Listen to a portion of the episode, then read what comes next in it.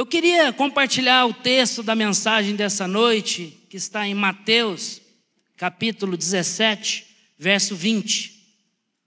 Ele respondeu: Porque a fé que vocês têm é pequena. Eu asseguro que se vocês tiverem fé do tamanho de um grão de mostarda, poderão dizer a este monte: Vá daqui para lá e ele irá. Nada será impossível para vocês. Feche os seus olhos, coloque a mão no seu coração, vamos orar. Pai, nós estamos diante da tua palavra, nós cremos, ó Deus, que o Senhor tem palavras de vida para liberar nessa noite. Nós cremos que o Senhor quer curar vidas aqui essa noite. O Senhor quer, de fato, mudar o destino de pessoas, mudar o futuro de pessoas. E nós clamamos ao Teu Espírito que ministre no nosso coração, que não fale o homem, mas que o Senhor ministre no nosso coração. Que Teu Espírito tenha liberdade nessa casa para tocar quem o Senhor quiser tocar, em nome de Jesus. Amém. Amém. O tema dessa mensagem é Vencendo o Impossível.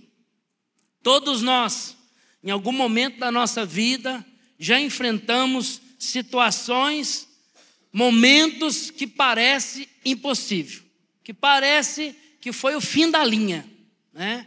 Aquela, aquela sensação de que a estrada parou à beira do penhasco.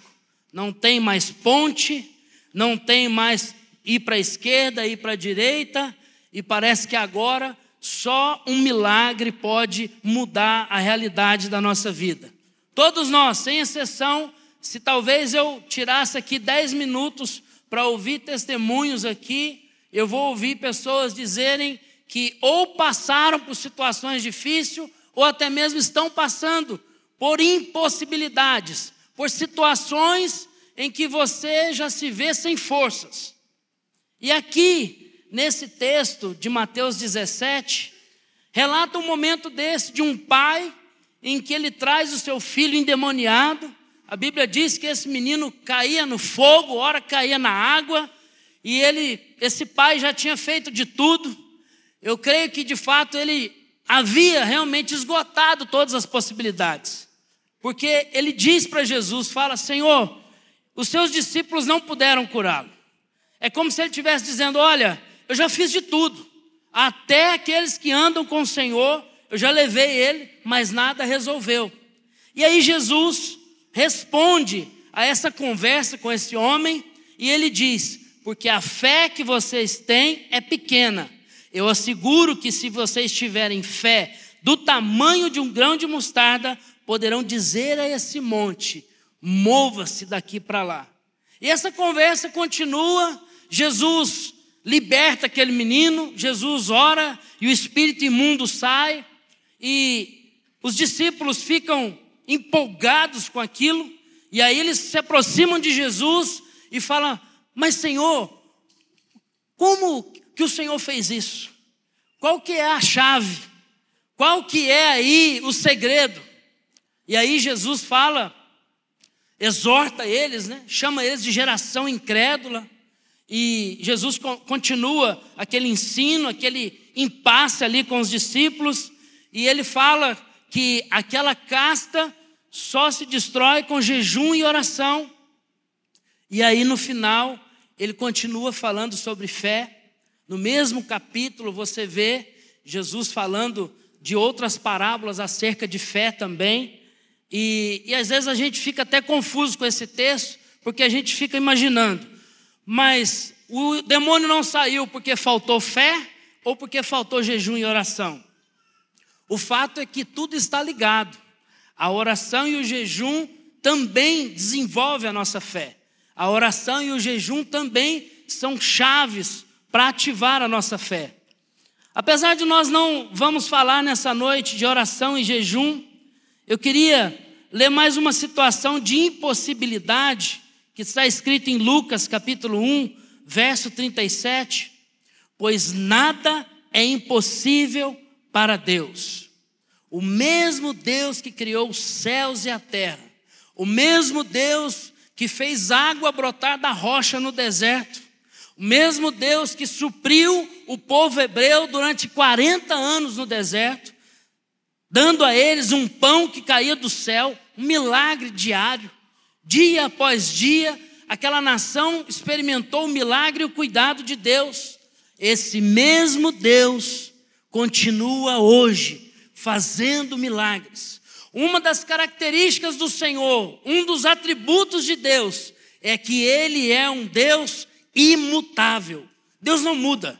Se Ele fez há centenas de anos atrás, Ele pode fazer hoje novamente. Ele continua querendo realizar milagres hoje novamente. Eu queria que enquanto essa mensagem fosse ministrada, você pudesse, na sua mente, visualizar situações na sua vida em que você precisa desse milagre. Eu queria que te encorajar a começar a refletir sobre circunstâncias que você está atravessando e que você precisa romper, vencer essa impossibilidade. Mas nós vimos aqui que Jesus falou que a fé é que iria resolver essa situação. Mas então, o que é fé? Parece uma palavra tão simples, tão objetiva, e às vezes a gente ouve as pessoas dizerem na rua, né? Ah, o que importa é ter fé. Ah, o que manda é ter fé. Mas essa fé genérica, é justamente sobre essa fé genérica que nós queremos é, trazer entendimento e clareza, que não basta simplesmente ter essa fé genérica. Nós sabemos que o ser humano, ele tem essa característica de crer. Nós sabemos que humanamente falando, nós já nascemos com essa capacidade de acreditar. Nós já nascemos com isso. Deus nos formou e habilitou isso dentro de nós.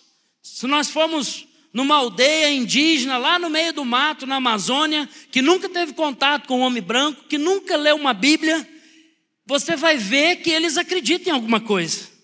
Você vai perceber que eles lá tinha lá uma árvore que eles acreditavam, que eles acreditam, eles talvez podem idolatrar um rio, eles podem de repente prestar culto para algum animal da selva, e ao longo da história nós percebemos que o homem sempre teve essa característica de manifestar fé.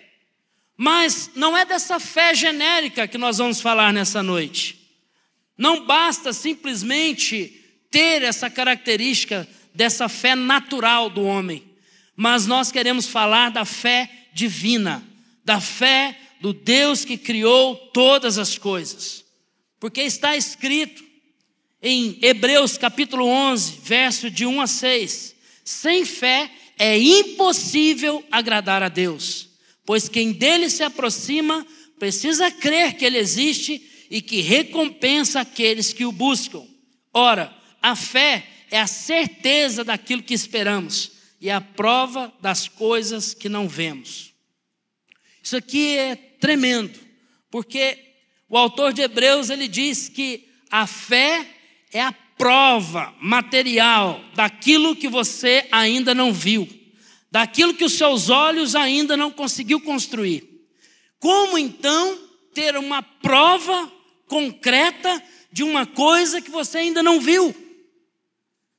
Em outro texto, o próprio apóstolo Paulo fala que Abraão, contra toda possibilidade, creu. E isso lhe foi imputado como justiça.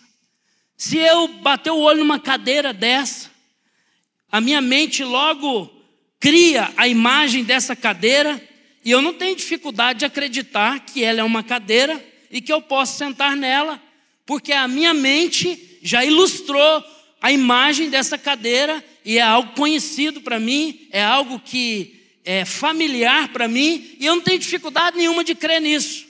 Mas quando nós falamos da fé sobrenatural, que Deus nos leva a crer, ele fala de algo abstrato, de algo que a nossa mente ainda não viu, que o nosso olho ainda não ouviu.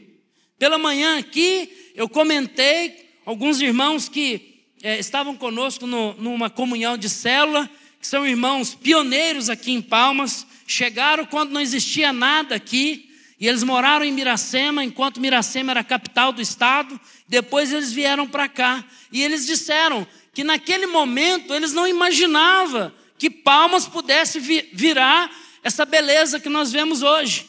Eles não imaginavam que pudesse ter prédio com elevador numa cidade como Palmas. Imaginaram, né, que era loucura do Siqueira Campos construir uma cidade no meio do cerrado, no interior do nortão goiano daquela época. E hoje nós olhamos a beleza que é Palmas, hoje nós olhamos algo que se concretizou. Se olhar hoje, você não tem dificuldade de crer. Talvez há 40 anos atrás, quem passou de avião aqui em cima desse cerrado, olhou para a beira do rio Tocantins, talvez ali na Vila do Canela, na beira do rio, e imaginar que aqui pudesse ser uma capital. Isso fala de fé.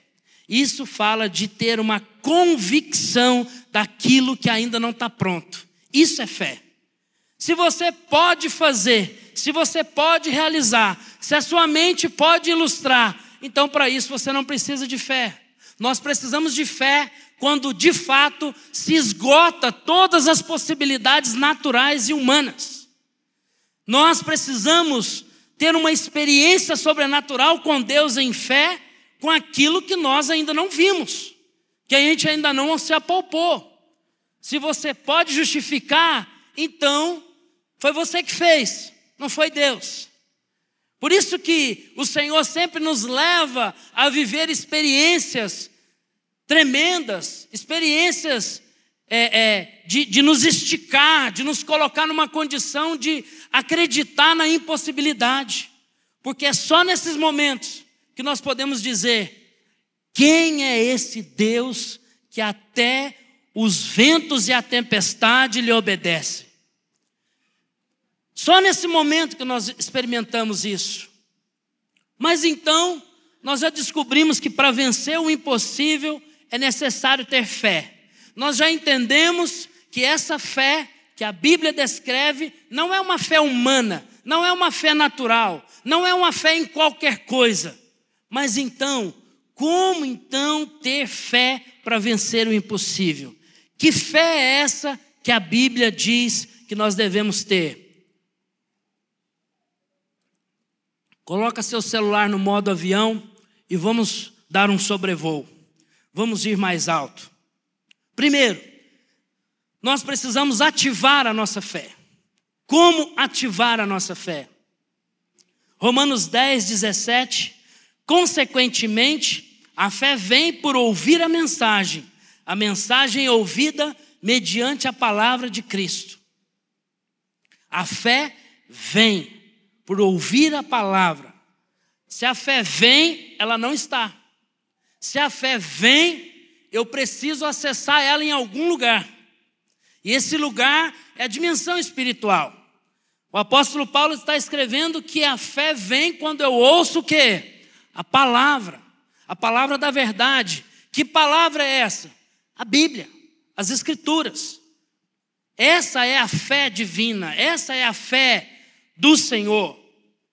Certa feita, um amigo meu, lá em Minas, há muitos anos atrás, ele se converteu e compartilhou comigo que ele havia feito um curso de vendas e naquela época, há mais de 20 anos, já existiam essas técnicas de desafiar, de encorajar, de puxar as pessoas a terem coragem para acreditar no impossível.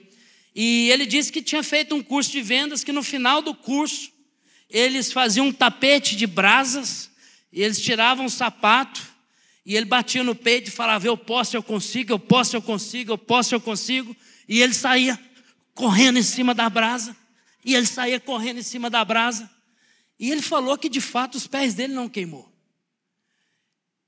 Isso fala de um tipo de fé, mas não é dessa fé que nós estamos falando. Se você olhar os escritos acerca do Egito, a história conta que os meninos, quando se transformavam em Faraó, eles se tornavam, eles entravam para um ambiente para participar de um ritual, um ritual espiritual, e eles saíam daquele lugar uma pessoa diferente. Não é essa fé. Não é essa fé que nós estamos falando. O apóstolo Paulo diz que a fé vem por ouvir a mensagem da cruz, a mensagem que liberta, a palavra da verdade, a palavra que o Senhor Jesus disse que ele ministrava palavras de espírito e vida. Não é apenas uma fé humana natural. Existe dois tipos de fé: a fé do Senhor, a fé que o Senhor quer que a gente desenvolva, e a fé humana, que pode ser usada para qualquer outra coisa, inclusive para vender. Estou dizendo aqui que você não, não precisa fazer esses cursos para acreditar no seu potencial, é bom que faça, mas eu estou falando de uma fé maior, eu estou falando de um lugar maior. Se então, primeiramente, nós precisamos ouvir a palavra, a fé vem por ouvir a mensagem da cruz, a mensagem do Evangelho.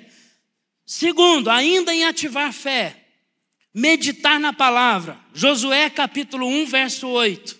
Não deixe de falar as palavras desse livro da lei, de meditar nelas de dia e de noite, para que você cumpra fielmente tudo o que nele está escrito. Só então os seus caminhos prosperarão e você será bem-sucedido. Você será bem-sucedido. Você será bem-sucedido. Você será bem-sucedido. Amém? Mas para isso nós precisamos meditar nas Escrituras. A sua Bíblia não pode ser aquela Bíblia que fica aberta lá no Salmo 91, criando poeira em cima da geladeira, né? Encostando gordura em cima dela. Nem os mosquitos não querem encostar nela, está com medo de atolar lá e não sair nunca mais de lá. Não. Nós precisamos meditar nas Escrituras. Nós precisamos ter um tempo de qualidade com o livrinho.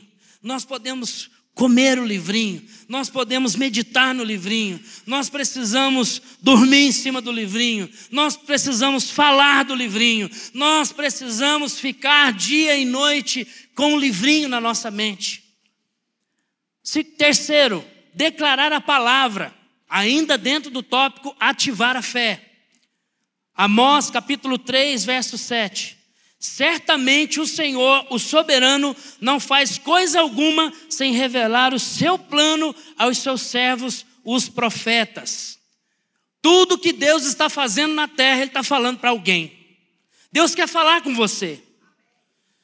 Se aqui no Velho Testamento Deus só falava com os profetas, no Novo Testamento, todo aquele que tem o Espírito de Deus pode ouvir do Senhor. E Ele quer falar com você. Ele quer que você declare essas verdades. Quando nós declaramos essa palavra que é eterna, que é viva, que é eficaz, que é inerrante, que é inabalável, quando nós declaramos isso com a nossa voz, nós começamos a mudar o nosso ambiente de fé. Talvez alguns aqui tiveram dificuldade até para chegar aqui no culto, e aí prepara o menino, o menino suja a fralda, e aí volta, troca menino, e a roupa não ficou boa, e na hora de sair derrama café na camisa, volta de novo, bota a camisa. E é uma batalha participar de um culto como esse.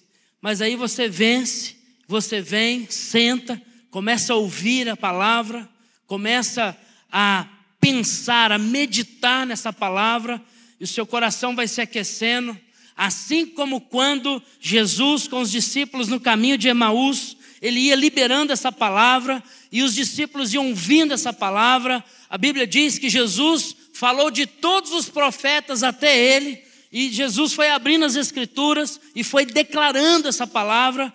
E o texto diz que eles entraram no, no, no quarto da ceia e Jesus rasgou o pão. Quando Jesus abre o pão e serve a ceia, Jesus come com eles e sai. Quando Jesus saiu, os discípulos puderam olhar um para o outro e falava: "É ele, é o mestre". Como que nós não percebemos? Como nós não acreditamos que era ele o tempo todo? Nosso coração ardia quando ele abria as Escrituras.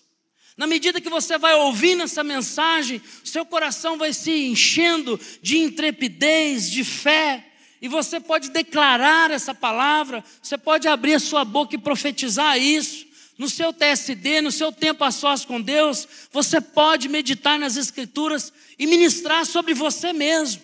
É isso que Davi fazia quando ele escreve salmos dizendo: por que está abatida, ó minha alma? Por que te perturbas dentro de mim? Espera em Deus, pois ainda o louvarei. A psicologia diz que a voz mais confiável para o ser humano é a sua própria voz. A voz que você mais confia na face da terra é a sua própria voz. Por isso você precisa falar. Por, por isso você precisa declarar. A Bíblia diz: cri, por isso falei. Em outro texto, as Escrituras dizem: tudo é possível ao que crê. Se você crê e você fala, você passa a ministrar sobre você mesmo, seu coração muda, seu coração começa a acreditar em possibilidades que até então você não acreditava. Declare a palavra. Quando você estiver lá no seu tempo a sós com Deus, não fique só lendo calado. Pega textos-chave, como o Salmo 23. O Senhor é meu pastor e nada me faltará. Talvez você está passando por uma crise financeira, talvez você está passando por um momento de escassez. Começa a declarar esses textos. Escreve lá no guarda-roupa, escreve na cabeceira da cama, escreve isso no post-it do computador, bota isso de lembrete no celular, começa a declarar isso. Toda vez que você vê, fala em voz alta, profetiza isso. Amém? Segundo, andar por fé e não por vista. Romanos 1, verso 17. Porque no Evangelho é revelada a justiça de Deus, uma justiça que do princípio ao fim é pela fé, como está escrito: o justo viverá pela fé. Nós vamos andar por fé, nós vamos viver por fé. Existe uma, uma fala equivocada no nosso meio que diz assim: a salvação é pela graça mediante a fé, mas o resto você tem que pagar o preço. E a gente acaba trazendo isso para um âmbito de sair fora da graça, de caminhar fora de um ambiente de fé. Na verdade, nós nunca pagamos preço coisa nenhuma. Quem pagou o preço foi Jesus na cruz do Calvário. Quem já pagou tudo que nós devíamos para o diabo, para o inferno, foi Jesus. Nós não pagamos preço coisa alguma. Tudo que nós fazemos em Deus é por amor e por resposta a esse amor que Ele tem para conosco. Ele nos amou primeiro. Ele nos amou quando nós ainda éramos pecadores, quando nós ainda éramos inimigos de Deus. Ele já nos amava. E agora nós respondemos a esse amor. Andar por fé fala de uma vida entregue ao Senhor, de uma vida de cruz, de uma vida de fato é, em devoção ao Senhor. Não apenas no momento em que você vai aceitar Jesus, que você levanta o seu braço, acredita, recebe uma oração e dali para frente é diferente. Não. Nós precisamos de fé para tudo. Olha para quem está do seu lado e fala: você precisa de fé para tudo. Eu gosto de citar sempre um exemplo quando eu estou falando sobre andar por fé, se nós recebemos aqui um missionário da África e ele começar a contar o seu testemunho, falar: olha, eu cuido de 100 crianças num orfanato lá na África, num ambiente de muita escassez, a gente sente falta de tudo lá, não tem água encanada, não tem energia elétrica, e a batalha lá é grande. E aí ele termina o seu discurso dizendo assim: Eu vivo pela fé. Eu ando pela fé. No nosso coração, lá no fundinho, a gente vai fazer a seguinte reflexão: quem foi o doido que mandou esse cara lá para a África? Que responsabilidade é essa? Não tem uma igreja para manter esse cara, não tem um empresário para dar um salário para ele, Não tem uma instituição política que possa suprir esse orfanato lá na África. Esse cara está numa roubada. O que, que nós estamos dizendo com isso? Nós estamos dizendo que andar com Deus não é uma coisa boa. Nós estamos dizendo que depender do Senhor não é uma coisa boa. Viver pela fé não é uma coisa boa. Nós estamos querendo dizer que, de fato, Deus não pode suprir, Deus não pode cuidar. Deus pode cuidar se ele for concursado num concurso federal, porque aí ele vai aposentar nesse concurso, e aí nunca vai faltar salário para ele. Lendo engano, grande ilusão. Pouco tempo atrás nós percebemos uma crise financeira em que os estados estavam atrasando o salário, Minas Gerais mesmo, ficaram dois, três anos sem receber décimo terceiro e férias. Quando nós confiamos mais no homem do que no Senhor, nós saímos da graça, nós saímos desse ambiente de fé, nós saímos de, dessa dependência do Senhor, nós passamos a confiar no nosso braço, nós passamos a confiar na nossa força. A Bíblia diz: Maldito o homem que confia no próprio homem, que faz do seu braço a sua força. Nós precisamos descansar no Senhor e andar por fé. Mas em contrapartida, ainda nessa ilustração desse missionário, nós temos uma outra figura que é bem interessante para você refletir sobre o que é caminhar e andar em fé. Se entrar aqui um empresário por aquela porta, e ele estacionar ali, ele tem que estacionar lá na van, no espaço bem aberto, porque ele tem uma Dodge Ram, aquelas que tem um retrovisor de quase um metro de comprimento, né? que tem um kit multimídia lá dentro de 32 polegadas, é uma televisão lá no painel dela, tem geladeira, tem tudo. Imagina aí a figura do carrão. E ele entrou ali de terno alemão, sapatinho, relógio Rolex, e aí você chega nele e pergunta: Meu irmão, você vive do quê? E aí ele vai dizer assim: Eu vivo pela fé. Que que você, qual vai ser a sua reação? Vive da fé uma ova. Que nada, esse cara aí deve estar tá comprando ouro baratinho lá no Pará, ele deve ser garimpeiro, ele deve ter bamburrado num garimpo lá no Pará, ele deve estar tá mexendo com alguma coisa escondida, né? Por que, que nós temos essa reação? Porque no fundo, no fundo, essa história de viver pela fé, nós não cremos nisso. Nós não cremos que Deus pode suprir. Nós não cremos que Deus pode fazer infinitamente mais do que pedimos ou pensamos. No fundo, no fundo, nós não acreditamos. Nós acreditamos que o Evangelho serve para os miseráveis. E ponto. Nós não cremos que o Evangelho pode nos suprir em todas as áreas da nossa vida e nos levantar e fazer de nós homens e mulheres de destaque nessa sociedade. Nós não acreditamos que Abraão, que foi chamado o pai da fé, se tornou um homem milionário. Ele foi o dono daquelas terras de Canaã.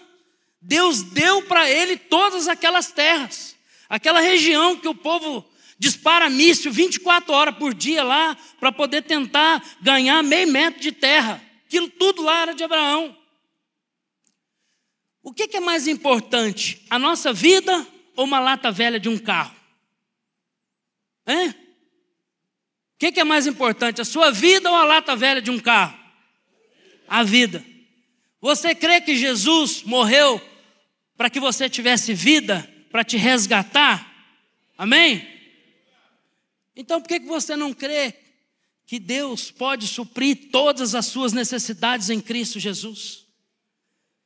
Se aquele, se Deus não poupou seu próprio filho, por mim por você, antes a si mesmo o entregou até a morte, morte de cruz, para que eu e você fosse livre, não vos dará juntamente com ele todas as coisas? É claro. Mas isso criou-se uma limitação na nossa mente. E nós ficamos na pequenez da vida. Nós estamos olhando para baixo. Nós estamos olhando nas impossibilidades. Nós estamos olhando, ah, não, não vai dar certo, não. Não, eu, eu sou assim, eu nasci assim, eu vivi assim, eu vou morrer assim. A síndrome de Gabriela, isso mesmo. Mas por que Abraão foi chamado de pai da fé? Gênesis 15, verso 5. Levando-o para fora da tenda, disse-lhe: Olhe para o céu e conte as estrelas, se é que pode contá-las. E prosseguiu: Assim será a sua descendência. Abraão creu no Senhor, e isso lhe foi acreditado como justiça. Deus chama Abraão de dentro da tenda, no meio do deserto, e mostra para ele o céu, mostra as estrelas do céu. Só que se você ler esse texto inteiro, capítulo 15, você vai perceber que mais no final do capítulo, a Bíblia diz assim: e no pôr do sol, e quando o sol se pôs, ou seja, a conversa de Deus com Abraão começa durante o dia. Deus tira Abraão de dentro da tenda durante o dia e fala para ele contar estrela durante o dia. Alguém consegue contar estrela durante o dia? Consegue ver estrela durante o dia? Não. Mas Abraão foi aceito porque ele olhou e acreditou mesmo sem ver. Abraão foi aceito e aquilo foi imputado como justiça porque ele creu mesmo sem ver.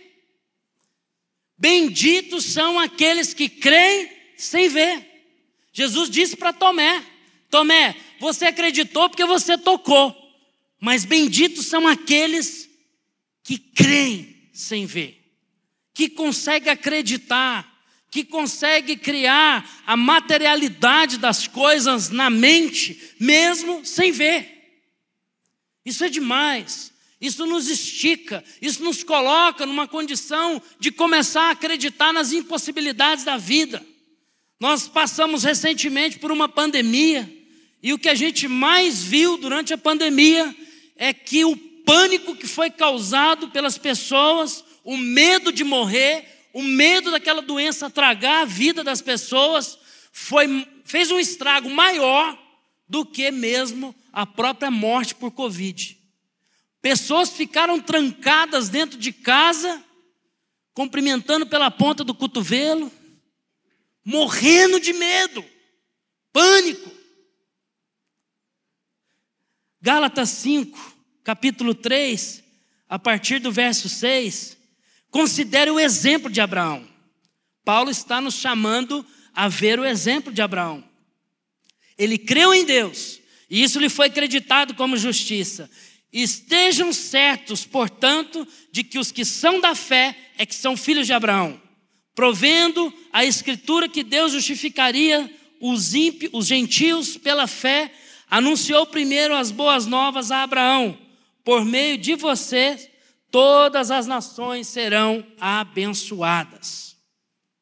Paulo está dizendo aqui agora que gentil, grego, judeu, qualquer tipo de pessoa, homem, mulher, agora aqueles que creem no Senhor podem estar aliançados com Abraão.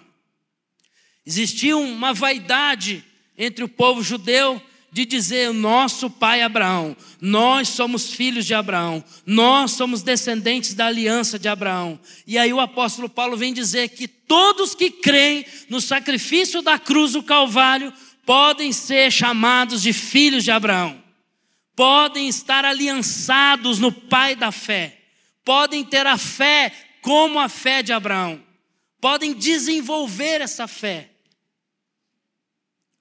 Terceiro, vamos lembrar aí, qual que é o primeiro? Ativar a fé. Segundo, andar por fé e não por vista. Terceiro, vencendo o medo. O medo é o maior inimigo da fé. O medo de que as coisas não vão dar certo, o medo de que tudo vai dar errado. O medo é o maior inimigo da fé. Gênesis 3, verso 10. E ele respondeu: Ouvi teus passos no jardim e fiquei com medo. porque estava nu, por isso me escondi. Aqui nós vemos esse, esse momento muito chave na história, quando Adão e Eva pecam, eles estavam nus no jardim, e estava tudo bem, e se encontrava com Deus na viração do dia, e de repente eles pecam, e eles se escondem de Deus. E Deus vem procurar Adão, vem de novo se relacionar com o casal, e aí ele pergunta: Adão, o que você está fazendo aí, Adão? Por que você está se escondendo? E Adão responde: Eu tive medo. Como assim medo? Alguém que se relaciona constantemente com Deus e agora não quer se encontrar com Deus porque está com medo. Nós vemos uma cena muito parecida, está lá relatada em Êxodo capítulo 33, quando Moisés no Monte Sinai, ele está ali com Deus e Deus fala: Moisés, desce, avisa o povo para se consagrar e no terceiro dia voltem para se reunir comigo. Nós vamos, eu quero ter uma nação de sacerdotes. Vocês vão ser minha propriedade particular. E aí a presença de Deus vem no monte, o monte começa a sair fumaça, começa a cair raios e, e, e trovões, e começa um som de buzina, e começa um clangor de trombeta ensurdecedor, e o povo olha para o monte e tem medo de Deus, novamente, e eles não se aproximam, e eles falam para Moisés: Moisés, vai lá tu e fala você com Deus, porque senão nós vamos morrer. O povo não acreditou que Deus não é esse velhinho que fica com um pedaço de pau em cima, esperando a oportunidade de ver a sua falha para dar uma cacetada na sua cabeça. O povo não acreditou que Deus de fato queria se relacionar com toda a nação. E a partir dali é criada a figura do profeta, do ungido, do sacerdote que representa o povo diante de Deus. Deus não queria isso. Deus queria fazer uma aliança com todos. Deus quer fazer uma aliança com você. Deus sempre te desejou. Deus sempre quis ter um relacionamento particular, privativo, personalizado com você. Deus conhece, te conhece pelo nome. Deus conhece cada fio de cabelo na sua cabeça. Deus quer se relacionar com cada um de nós. E aí, o povo tem medo, o povo não se relaciona com Deus e o povo se esconde de Deus. Eu achei interessante que, quando nós estávamos compartilhando essa mensagem em uma célula, há um tempo atrás, e eu perguntei quais eram os maiores medos, né? E aí teve uma irmã que disse assim: Eu morro de medo de elevador. Eu não ando de elevador de jeito nenhum. Aí eu aproveitei aquela oportunidade e falei: Mas por que você tem medo de elevador? Ela disse assim: Eu tenho medo de, do elevador travar comigo e eu ficar presa lá dentro e não conseguir sair mais. Falei: Não, mas alguém vai com certeza dar um jeito de abrir esse elevador se ele travar. Não, mas eu tenho medo também de que o cabo de aço rompa lá e ele cai no chão e me mata. Aí eu falei: Bom, então o seu medo não é de elevador, o seu medo é o medo da morte. Aí ela, você sabe que eu não parei para pensar nisso ainda? E realmente eu tenho muito medo de morrer. Talvez se eu perguntasse aqui quem tem medo de morrer, muitos iriam levantar a mão. Não precisa levantar a mão. Mas por que, que nós temos medo da morte? Porque o medo da morte, no fundo, é o medo de encontrar com Deus. Assim como quando Adão se escondeu porque estava com medo de se encontrar com Deus. Por que Adão teve medo de se encontrar com Deus? Porque ele acreditou na palavra da serpente, que se ele comesse, ele não iria morrer, criasse, criou lá um, um mito da morte. Ele imaginou que ele Deus ia encontrar com ele e ia matar ele. No fundo, no fundo, todo medo é medo da morte. E o medo da morte é medo de se encontrar com Deus. Mas como vencer esse medo? Como romper esses medos? Eu vi uma estatística recentemente de que o Brasil é o país da América Latina com maior índice de pessoas com doenças mentais e doenças psicossomáticas. E a grande maioria das doenças mentais, doenças psicossomáticas, estão ligadas com algum tipo de medo. Medo de morrer, medo de sair na rua, medo das coisas não darem certo, medo do trabalho, medo do chefe, medo do pai, medo da mãe, medo que alguém descubra um pecado secreto, medo. Mas como vencer esse medo? 1 João capítulo 4, verso 8, diz assim: No amor não há medo. Ao contrário, o perfeito amor expulsa o medo, porque o medo supõe castigo. Aquele que tem medo não está aperfeiçoado no amor. Que amor é esse? Que amor é esse que o apóstolo está falando aqui no capítulo 4? Ele está falando do amor de Deus para conosco. Ele está falando do amor do Senhor para conosco, não a nossa capacidade de amar a Deus. Não. O nosso amor, a nossa capacidade de amar o Senhor é muito limitada. Mas aí em 1 João 4, verso 10, ele diz assim: Nisto consiste o amor, não em que nós tenhamos amado a Deus, mas em que Ele nos amou e enviou seu Filho como propiciação pelos nossos pecados. Essa é a revelação do amor. Não a nossa capacidade de amar a Deus, mas em entender que Deus nos amou primeiro. Entender que Deus não poupou seu próprio filho por mim e por você, para que hoje nós tivéssemos liberdade e agora não precisamos mais ter medo da morte, porque a morte não é o fim. A morte é apenas uma parte do processo. E aquele grande dia, um dia nós vamos encontrar com o Senhor. E naquele grande dia nós não precisamos mais ter medo. Nós só vamos olhar e vamos dizer: é o Pai, é o Pai que está de braços abertos para nos receber. É somente o Filho, é somente Jesus. Oh, como eu espero por esse dia. Oh, como eu anseio por esse dia. Nós não precisamos mais temer, porque nós já temos vivido e nos relacionado com Ele aqui, agora. Você não precisa mais ter medo. Olha para quem está do seu lado e fala assim: não precisa ter medo. Creia no amor do Senhor.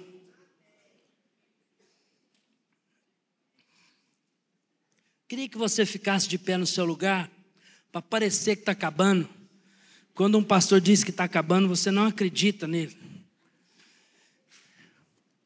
Mas eu queria, eu disse no início dessa mensagem, para você ir refletindo acerca das suas impossibilidades, acerca das, dos seus gigantes, acerca daquilo que você vê e fala: essa situação é só Deus.